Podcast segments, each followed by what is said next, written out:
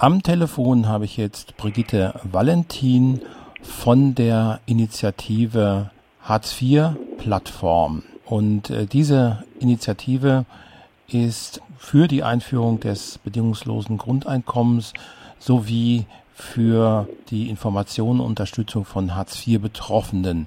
Guten Tag, Frau Valentin. Guten Tag. Wie sind Sie überhaupt dazu gekommen, sich für diese Belange einzusetzen, Hartz IV bedingungsloses Grundeinkommen? Ja, das war also eigene Betroffenheit. Ich war selbstständig und bin durch Unfall äh, aus meiner kleinen Selbstständigkeit als Verlegerin und Journalistin rausgeschmissen worden. Das heißt, ich war lange krank und dann war alles kaputt. Das heißt, ich musste zum Amt gehen und was mir da begegnete, war ein derartiger Schock, dass ich mir gesagt habe, das kann man Menschen nicht zumuten. Wann war das?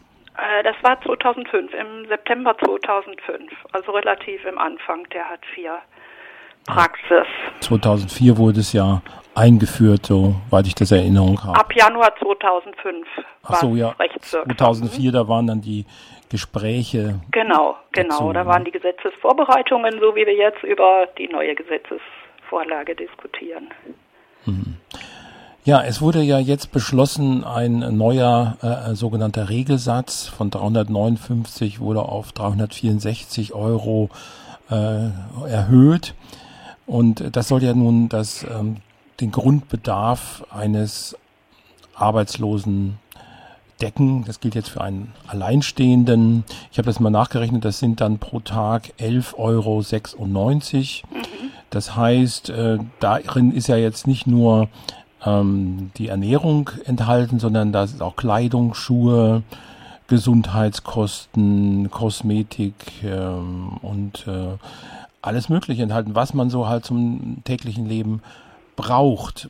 Bisher äh, war auch noch etwas für alkoholische Getränke und Tabak vorgesehen. Das ist jetzt nicht mehr der Fall. Also mich würde das nicht betreffen, weil ich sowieso äh, Nichtraucher bin. Aber es gibt ja nun auch viele Raucher und die werden sicherlich nicht äh, von heute auf morgen, man muss ja Nikotinsucht als Krankheit verstehen, äh, auf ihren Tabak verzichten können. Was nein, sagen Sie nein. zu diesen Reformen? Also gleich mal auf äh, Tabak und Alkohol einzugehen, das ist natürlich äh, eine Unverschämtheit, weil äh, ein kleines bisschen Lebensfreude soll also auch 10 bis 12 Millionen Hartz-IV-Betroffenen gegönnt sein. Äh, Im Übrigen gehört es auch zum menschenwürdigen Existenzminimum, dass man sich mal zurücklehnt, eine Zigarette raucht oder ähnliches. Mich betrifft es auch nicht, aber trotzdem finde ich es unmöglich. Äh, also dieser neue Regelsatz äh, ist ja eine Absurdität an sich, weil die Bundesregierung vom Bundesverfassungsgericht am 9. Februar auferlegt bekommen hat, transparent zu berechnen und realitätsgerecht zu berechnen. Was die Bundesregierung jetzt getan hat, ist weder transparent noch realitätsgerecht. Sie weist die Zahlen nicht im Detail nach und sie orientiert sich äh, auch überhaupt nicht an der Realität.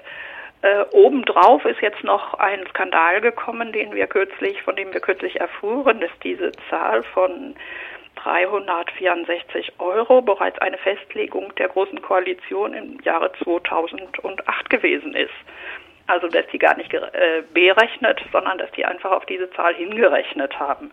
Die Bundesregierung ist gefragt worden zu diesem merkwürdigen Zusammentreffen und das Arbeitsministerium spricht von komplettem Zufall. Die behaupten, die wussten gar nichts von dieser Zahl. Und mhm. das Finanzministerium erklärt auch, es gibt also gar keinen Zusammenhang was natürlich auch äh, frech ist gegenüber den Leuten. Aber jetzt mal zu den Zahlen. Also, es passieren ja unterschiedliche Forderungen auch. Es gibt beispielsweise von den Sozialverbänden und auch von den Grünen die Forderung nach 420 Euro. Die ist aus unserer Sicht vollkommen unzureichend und äh, ist auch eine alte Zahl. Also diese 420 Euro haben die Wohlfahrtsverbände mal 2004 ermittelt, wie auch immer. Also äh, von 2004 bis 2010 sind sechs Jahre. Da hat sich die Welt ordentlich gedreht und die Zahlen auch verändert. Dann gibt es eine Zahl von 500 Euro, die die Linken fordern. das finden wir auch nicht in Ordnung, äh, weil das ist auch eine Zahl ins Blaue, wie es das Bundesverfassungsgericht eigentlich untersagt hat, weil die ist auch nicht ermittelt oder errechnet. Und äh, dann gibt es also die Zahl, die wir äh, proklamieren, das sind 674,23 Euro. Die kommen aus einer Musterklage, die ich selber eingereicht habe und wo ich also äh, einkaufen gegangen bin und geschaut habe, was kriegt man äh, beim billigstmöglichen Discounter, was kriegt man im billigstmöglichen Klamottenladen, was kostet billigstmöglich äh, Sport, Sportbekleidung, Freizeit, Telefon, öffentlicher Personenverkehr und was alles so zum Leben notwendig ist. Und da sind wir eben auf 674,23 Euro gekommen. Sprich, wir haben einen Mehrbedarf von 329,23 Euro ermittelt statt 5 Euro. Das ist ja ganz erheblich äh, mehr. Sie haben das in Ihrem Buch, das äh, jetzt kürzlich erschienen ist, Ich bin dann mal Hartz IV, auch genau aufgeschlüsselt, wie jetzt äh, diese Zahlen zustande gekommen sind. Also auf der einen Seite das ins Blaue gerechnete, damals 2007 betrug der Hartz-IV-Regelsatz sogar nur 345 Euro für einen Alleinstehenden. Und dann, äh, was sie tatsächlich ausgegeben haben, beim Discounter wohlgemerkt, und dann eben die Differenz. Und da sind sie auf diese über 600 Euro gekommen. Was sagen denn die Parteien dazu oder die, die dafür verantwortlich sind, wenn sie ihnen diese Zahlen nennen? Die glänzen durch Schweigen, allesamt. Mhm. Allesamt, weil äh, sie eben alle irgendwelche Zielzahlen proklamiert haben und nicht bereit und auch offenbar nicht in der Lage sind zu sagen, okay, äh, lassen wir uns heute nochmal hinsetzen und genau nachrechnen. Die kleben alle an ihren Zahlen. Interessant ist, äh, dass diese Zahl um 600 Euro beispielsweise auch eine Zahl ist, die also ein Großteil der Menschen in Deutschland aus einer Tagesschau.de Umfrage auch für notwendig erklärt hat. Und äh, sogar über zwei Drittel haben in dieser Tagesschau.de Umfrage unmittelbar nach dem Verfassungsgerichtsurteil erklärt, eine Erhöhung sei unbedingt notwendig. Im Gegensatz zu den Zahlen, die jetzt so via Bildzeitung und so weiter kursieren. Was noch zu sagen ist zu dieser 600-Grenze äh, ist, dass es beispielsweise eine Untersuchung von Professor Frommann von der FH Frankfurt gibt. Die hat er 2004 angestellt. Da ist er auf 627 Euro gekommen. Mhm. Und äh, dann haben wir noch eine weitere Zahlen, die auch bei uns im Internet unter www.hartz4plattform.de zu finden sind. Rüdiger Böker, äh, Mitglied des Deutschen Sozialgerichtstages, hat unmittelbar nach dem Urteil, eine Woche nach dem Urteil, mal gerechnet und hat geschaut, was hat das Bundesverfassungsgericht gefordert, was ist zu ändern und der ist auf 631 Euro gekommen. Also diese Größe 631 ist also nicht so weltfremd wie manche es gern hätten. Das ist sicherlich auch der Grund, warum gar keiner darauf eingehen mag. Mhm. Und äh, das Hauptargument, warum diese Zahlen so niedrig sind, ist ja immer, wir müssen ja äh, so niedrig bleiben, damit der Anreiz zur Arbeitsaufnahme weiterhin bestehen bleibt. Da fragt man sich natürlich, welche Arbeit soll denn da aufgenommen werden von den, wie man so sagt, faulen Arbeitslosen? Äh, erstens, also äh, wissen alle, die damit zu tun haben und die Arbeitslosen suchen händeringend Arbeitsplätze, dass es keine Arbeitsplätze gibt. Wenn überhaupt, dann gibt es ein Eurojobs, die werden in den Argen vermittelt. Dann werden sinnlose Maßnahmen, Beschäftigungsmaßnahmen von Puzzle zusammenlegen und wieder auseinander und am nächsten Tag wieder von vorne und stricken und ich weiß nicht was für ein Blödsinn angeboten. Äh, dann wird der Niedriglohnsektor runtergefahren bis zum geht nicht mehr. Das heißt natürlich, klar, dass der Lohnabstand wird, je mehr die Löhne insgesamt sinken, äh, ein Problem. Aber das ist nicht ein Problem vom Existenzminimum, sondern das ist ein Problem der äh, Gesetzesmöglichkeiten, dass das überhaupt äh, gemacht werden kann, dass es keinen Mindestlohn gibt, wo eine Grenze nach unten eingezogen wird wenn man äh, selbst betroffen ist und äh, zum Arbeitsamt beziehungsweise zum Jobcenter muss, dann sind eigentlich, äh, sage ich mal, 90 Prozent der Arbeitsstellen, die da angeboten werden, entweder bei Leiharbeitsfirmen, die ja auch schon wieder zur Vernichtung von regulären Arbeitsplätzen beitragen, oder bei Callcentern, die ja zu einem großen Teil in betrügerischer Absicht arbeiten. Das äh, wird sogar von den Callcenter-Betreibern zugegeben, nachzulesen in dem 2009 bei Kiepenheuer und Witsch erschienenen neuen Buch von Günter Wallraff aus der schönen neuen Welt. Reportagen aus einem reichen, armen Land. Es äh, wird ja von Regierungsseite immer gesagt, die äh, Löhne müssen so niedrig sein, um eben mit äh, Hartz IV konkurrieren zu können. Wie sähe das denn aus? Selbst Teile der SPD fordern Mindestlöhne.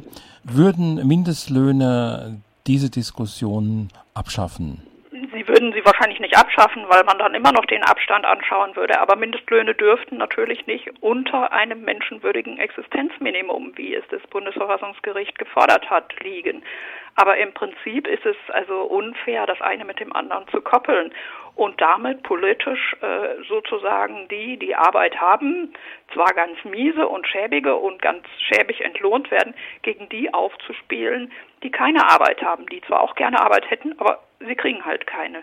Also insofern äh, das eine mit dem anderen zu koppeln, finde ich ein, ein politisch sehr fragwürdiges Spiel und äh, schafft nur noch mal weitere Spaltung in der Gesellschaft und bringt die Sache nicht weiter. Ein Existenzminimum muss existenzsichernd sein. Fertig, Ende. Klar, Mindestlohn muss auch sein. Aber das eine mit dem anderen zu koppeln, ist also absolut unsinnig aus unserer Sicht. Die Medien, äh, allen voran die Bildzeitung, schürt ja immer wieder Diskussionen, dass eben die Arbeitslosen und Hartz-IV-Empfänger faul sind, Alkoholiker und ähm, dass es eigentlich ähm, die noch viel zu viel bekommen würden. Ne? Dann kommen da so Serien wie Deutschlands faulster Arbeitsloser äh, als große Überschrift. Ne? äh, als würden sich die äh, Menschen, die davon betroffen sind, äh, in Saus und Braus leben können. Was sagen Sie dazu? Äh, also erstmal äh, möchte ich bitte den Bildzeitungsredakteur sehen, der in Saus und Braus von 359 oder 364 Euro leben kann, wovon ja noch einiges abgeht, Strom und äh, was man sonst an Mehrkosten hat. Also man hat ja noch nicht mal diesen Betrag zum täglichen Leben. Zum anderen, ich würde mal sagen, 99,9 Prozent aller Arbeitslosen wären froh, wenn sie einen Job hätten. Es gibt keine. Der entfesselte Kapitalismus hat einfach alles an die Wand gefahren und es gibt einfach keine Arbeitsplätze. Insofern äh, kann man da nicht gegeneinander aufspielen.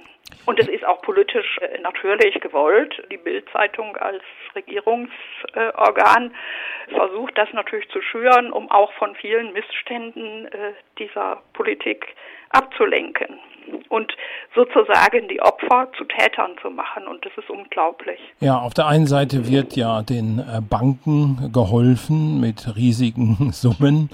Und auf der anderen Seite wird eigentlich den Ärmsten der Armen das Letzte noch weggenommen. So mhm. muss man das doch sehen. Ne? Ganz genau so ist es. Und äh, daran an den Bankengeschichten und vielem anderen mehr. Wir haben es ja wir haben es ja alle äh, gesehen, Opel und ich weiß nicht was, wo überall äh, Geld mobilisiert wird. Äh, Geld ist da und Geld ist jede Menge da, das wird nur unsinnig ausgegeben. Und wie unsinnig es ausgegeben wird, kann man beispielsweise bei Hartz IV merken. Da heißt es ja immer, ja, so und so viel Geld nehmen wir für die Leute in die Hand. Sie nehmen es in die Hand, sie geben es nur nicht den, den, den mhm. Betroffenen, sondern sie stecken es in eine mittlerweile, also Hartz-IV-Industrie von Maßnahmenträgern, wo, wo der größte Unsinn betrieben wird. Jüngst war im Internet ja, und das war auch, glaube ich, genau bei Anne Will auch zu sehen, eine Maßnahme vom TÜV Nord zu sehen, wo also die Leute Supermarkt spielen sollen, obwohl sie keinen Job im Supermarkt kriegen, wo der TÜV Nord pro Monat pro Maßnahmenbeteiligten 800 Euro kassiert. Also da werden Unsummen in äh, den Maßnahmenträgern in den Hals geworfen, ohne dass die Leute was davon haben. Ja, das sehe ich auch so. Also da äh, habe ich eine äh, Story beizusteuern. Mein Schwager hat mal so eine Maßnahme mitgemacht und die hatten gar keine Arbeit für die oder gar nichts zu tun. Die haben die dann zu viert weggeschickt, einen Brief wegzubringen. ja. Also das ist oft so, dass bei den Maßnahmenträgern äh, auch gar keine Ideen sind, was man mit den Leuten machen soll. Ne? Man, zu Jobs führt das äh, in der Regel sowieso nicht. Ne? Nein, nein, nein. Und ich meine, die, die Maßnahmenträger sind in der Regel auch für das, was sie angeblich anbieten sollen, gar nicht ausgebildet. Das kommt nochmal erschwerend hinzu. Da geht es nur darum, dass die Geld kassieren und die kassieren richtig viel Geld. Wie gesagt, äh, TÜV Nord 800 Euro pro äh, Teilnehmer pro Monat. Das ist mhm. richtig schönes Geld, um, um Supermarkt zu spielen, ohne dass es Arbeitsplätze in Supermärkten gibt. Ne? Da, da wurde dann also gesagt in diesem Video, was im Internet auch zu sehen ist, dass von 100 Leuten, ich glaube drei oder sieben, ich will jetzt nichts Falsches sagen, einen Job gefunden haben. Wie lange sie den haben, weiß man dann auch noch mal mhm. nicht. Und dass sie dafür ein Geld bekommen haben, von dem sie leben können, bezweifle ich auch noch. Also äh, das sind alles Ablenkungsmanöver und das ist, wie gesagt, also das ist ein ganz unfaires Spiel, die Opfer dann quasi äh, zu faulen, äh, schmarotzenden Tätern zu machen, äh, während das Geld ganz woanders hinfließt als zu denen. Es ist ja auch äh, so, dass die Leute, die in so einer Maßnahme sind, dann nicht als arbeitslos zählen, mhm. was ja auch noch dann wieder die Arbeitslosenstatistik schönt. Ne? Ja, richtig. Da wird also, wenn man da den Strich drunter zieht, wird da mit Unmengen von Geld die Statistik geschönt. Ganz einfach, um jeden Monat erklären zu können, wir haben noch weniger Arbeitslose. Mhm. Was, was einfach, was eine Lüge ist. Also man, man kann das nicht anders bezeichnen. Das ist eine Lüge. Ne? Es äh, ging jetzt ja in den letzten Tagen so eine Nachricht durch die äh, Medien, äh, dass wir jetzt einen Aufschwung hätten. Es mhm. wären weniger Arbeitslose und die Konjunktur boomt. Was halten Sie von dieser Nachricht? Ich glaube sie einfach nicht. Ich auch nicht. ich glaube sie einfach nicht, so wie ich also äh, mittlerweile der Regierung vieles nicht mehr glaube, äh, beziehungsweise das meiste in Zweifel ziehe. Und wir haben ja wunderbare Beispiele in der Republik. Das bezieht sich ja nicht nur auf Hartz IV. Wir haben jetzt Stuttgart 21, äh, wo Lügengebäude aufgebaut werden. Also wir werden belogen und betrogen und getäuscht und da wird getarnt, was das Zeug herhält. Und Geld verschleudert in Unsummen. Also Geld ist da, um da eben auch nochmal dann gleich auf unsere äh, Forderung nach dem bedingungslosen Grundeinkommen zu kommen. Ja. Dafür wäre Geld da, wenn man nur wollte. Wie hoch würden Sie das äh, bedingungslose Grundeinkommen denn ansetzen? Also ich teile durchaus die Position von äh, Susanne Wies, die ja diese Petition im Bundestag eingebracht hat mit ja. 50.000 Teilnehmern die jetzt auch im November äh, im Petitionsausschuss behandelt wird, von 1500 Euro. Das ist eine, mhm. eine Grenze, das ist auch bezahlbar, das Geld ist da. Man muss es nur richtig kanalisieren. Das ist dann etwas, was wirklich bedingungslos die Leute in die Lage versetzt, das zu tun, äh, was sie gut können, weil also eine Arbeit zu machen, die man nicht gut kann, bringt ja auch der Gesellschaft nicht sehr viel. Aber wenn die Leute die Freiheit haben, sich die Arbeit zu suchen, die sie gut können, dann werden sie viel mehr leisten, dann wird es der Gesellschaft wesentlich mehr einbringen.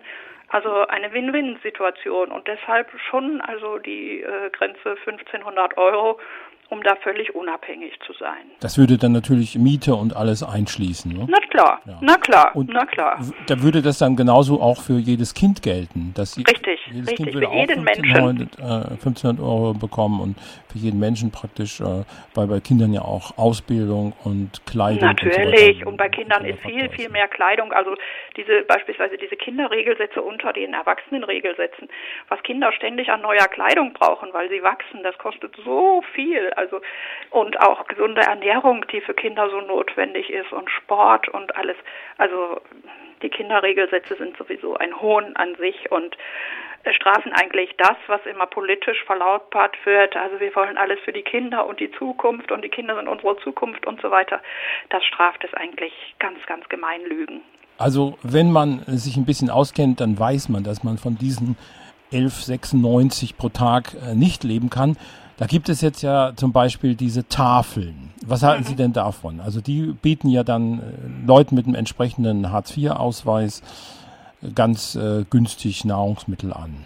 Also ich halte das für eine zynische Maßnahme, auch noch äh, sozusagen das äh, sogenannte Ehrenamt hochzuloben, um also Armut sozusagen zu zementieren. Nach dem Motto, wir haben hier ein Ehrenamt, das gibt euch was zu essen, ihr habt äh, Suppenküchen und Armutsverfütterung. Äh, und wir sorgen für euch. Und das ist ja ein, ein, ein Mittel, um das einfach noch alles zu zementieren, was wir an Missstand und Armut haben.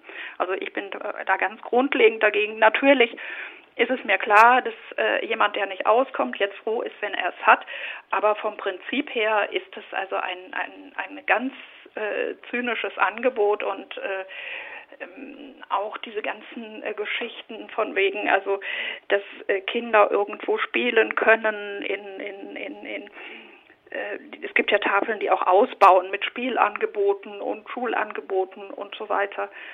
Ähm, und damit sozusagen immer mehr noch auch den Eltern von Hartz-IV-Kindern erklären, ihr seid nicht dazu in der Lage, wir äh, tollen Ehrenamtler und wir toller Staat übernehmen das für euch und können das besser. Äh, das ist ein Menschenbild, was ich unbeschreiblich äh, schlimm finde und was ich also als Degeneration dieser Gesellschaft empfinde, die also wo dringend eine Umkehr notwendig ist.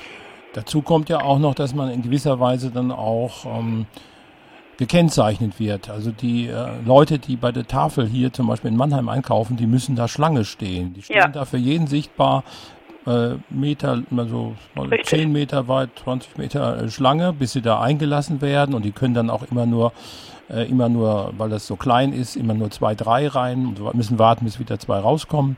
Mhm. Und ähm, naja, da wird man schon auf eine gewisse Weise dann auch ähm, sichtbar als auf dem Armer, Präsentierteller, auf dem Präsentierteller sozusagen. Richtig, ja. richtig. Mhm. Dazu so eine kleine Anekdote, als ich anfing, äh, wurde auch bei der Behörde das Spiel gespielt, was sie sehr gerne spielen, die Bewilligung hinauszögern und nicht zahlen. Also ich habe sieben Wochen kein Geld gekriegt und hatte nichts zu essen und musste wirklich so von den letzten Brocken mich durchhungern. Hm. Und äh, als dann endlich nach sieben Wochen die Gerichtsverhandlung war und ich hatte zwischendurch äh, Lebensmittelgutscheine gekriegt, die ich beim Supermarkt hätte einlösen können. Und äh, als die Gerichtsverhandlung war, habe ich die dem Richter auf den Tisch gelegt und habe gesagt, also zu der körperlichen Not noch diese psychische Demütigung an der Supermarktkasse, also äh, Gutscheine vorlegen zu müssen, das hätte ich nicht ausgehalten. Und dann kam also die zynische Reaktion, dann könnte wohl mein Hunger nicht so groß gewesen sein.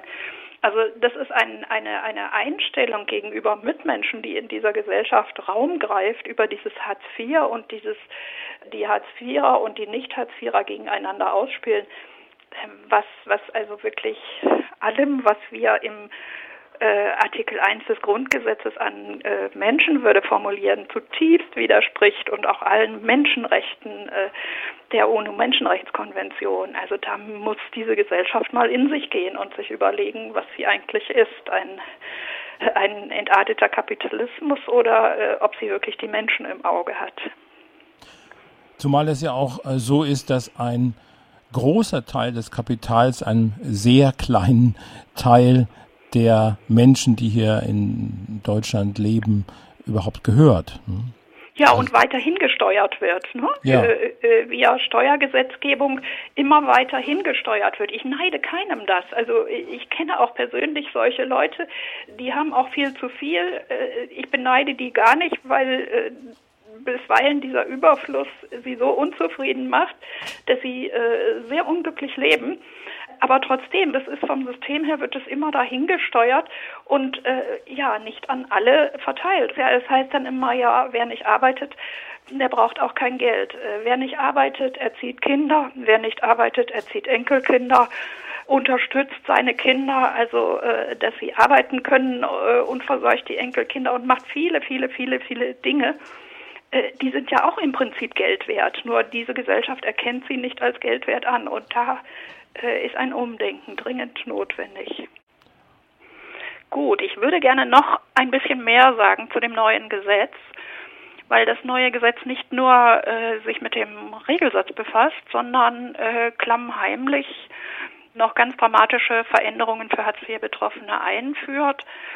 Es gibt äh, kluge Juristen, die sagen, dass dieses Gesetz äh, jedwede Sozialgerichtsbarkeit an die Wand fährt. Und zwar deshalb, weil die äh, Gesetzgeber ordentlich gearbeitet haben, fleißig gearbeitet haben, sagen wir mal, und äh, sämtliche Urteile angeschaut haben, die in den letzten Jahren zugunsten der Hartz-IV-Betroffenen gesprochen wurden und all diese Dinge im neuen Gesetz gestrichen haben, die Möglichkeiten. Nur drei Beispiele, also beispielsweise gab es die Möglichkeit, wenn eine Bewilligung nicht sofort erfolgte, dass man sich irgendwo ein Darlehen nehmen konnte und äh, dieses Darlehen hinterher zurückzahlen durfte und das Darlehen nicht als Einkommen gerechnet wurde. Das neue Gesetz sagt jetzt, diese Darlehen, die man sich nimmt, während äh, ein Bewilligungsbescheid noch nicht erteilt ist, die werden als Einkommen angerechnet. Das heißt, man könnte diese Darlehen gar nicht zurückzahlen. Sprich, also man muss sich durchhungern bis zum Bescheid und das dauert hm. manchmal.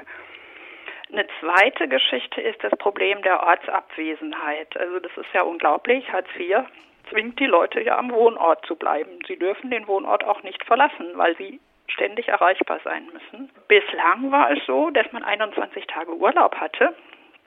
Das heißt, 21 Tage auch den Wohnort verlassen durfte. Auch dieses verschärft das neue Gesetz. Das heißt, es legt es in die Willkür der Sachbearbeiter, ob man äh, raus darf oder nicht. Also wie ein Strafgefangener eigentlich.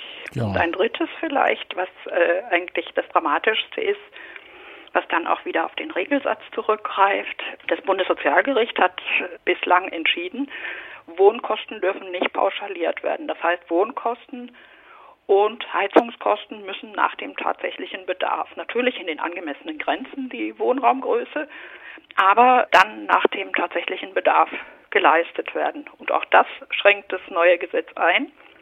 Das neue Gesetz erlaubt den Kommunen eine Pauschalierung sowohl der Wohnkosten plus Nebenkosten als auch der Heizkosten und alles zusammen in einer, einer Mischberechnung ein Durchschnittswert. Das hat zur Folge, dass die Leute zu wenig Miete kriegen werden. Das ist völlig klar, weil die bisherige Praxis geht schon immer dahin, dass die äh, Behörden weniger Wohnkosten zubilligen als eigentlich rechtlich bisher möglich. Wenn nun diese rechtlichen Möglichkeiten eingeschränkt werden, wird es zu wenig Wohnkosten geben, das ist ganz klar. Das heißt, die Leute werden einen beträchtlichen Anteil ihrer Wohnkosten künftig noch von den Regelsätzen bezahlen müssen. Das heißt, die niedrigen Regelsätze sind schon mal von vornherein über Wohnkostenpauschalierung nochmal weiter runtergedrückt. Also insofern sollte man nicht wie das Kaninchen auf die Schlange nur auf die Regelsätze schauen und sich von der Regierung da ablenken lassen, sondern man sollte sich dieses Gesetz ganz, ganz genau anschauen.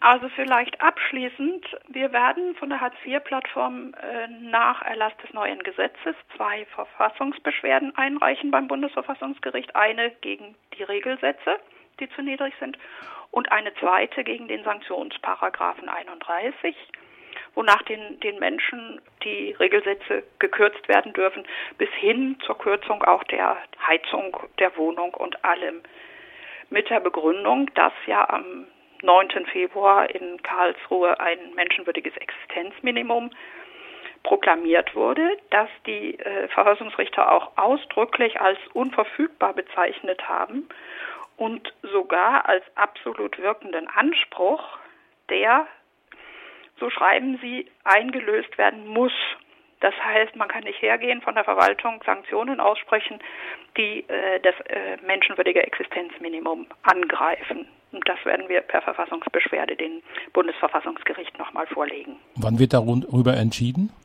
Ja, wir können dieses, was ja das neue Gesetz angreifen wird, erst in dem Moment äh, den Verfassungsrichtern vorlegen, wenn das neue Gesetz erlassen ist. Dann besteht mhm. die rechtliche Möglichkeit, gegen Verfassungsbedenken eines neuen Gesetzes äh, zu intervenieren.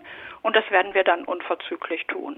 Das kann also noch eine ganze Weile dauern. Ja, wenn, wenn die sich da so geeinigt haben, dieses ja. Gesetz zu verabschieden. Mhm. Aber sie haben ja im Prinzip die Pflicht äh, bis 31. Dezember. Und ich habe auch den Eindruck, dass sie das bis dahin irgendwie durchwinken werden. Vielen Dank für dieses Gespräch, Frau Valentin. Gerne. Viele Grüße nach Wiesbaden. Danke, danke. Tschüss. Tschüss. Kontakt zu Brigitte Valentin kann man über folgende Internetseite aufnehmen www.hartz4-plattform.de Sie hat ein Buch geschrieben, das im VSA Verlag erschienen ist. Ich bin dann mal Hartz IV. Kein Einzelfallbericht. Im Vorwort zu diesem Buch ist Folgendes zu lesen. Brigitte Valentins Geschichte ist nicht die der von Politik und Behörden gerne bemühte Einzelfall. Sie ist die Spitze des Eisbergs von millionenfach erlittenen Schikanen und Demütigungen, von Entrechtung und Ausgrenzung und von Kriminalisierung in den Amtsstuben der Hartz-IV-Verwaltungen. Die Politik deckt über dieses Tabu den Mantel einer vermeintlich grundsätzlichen Missbrauchshaltung.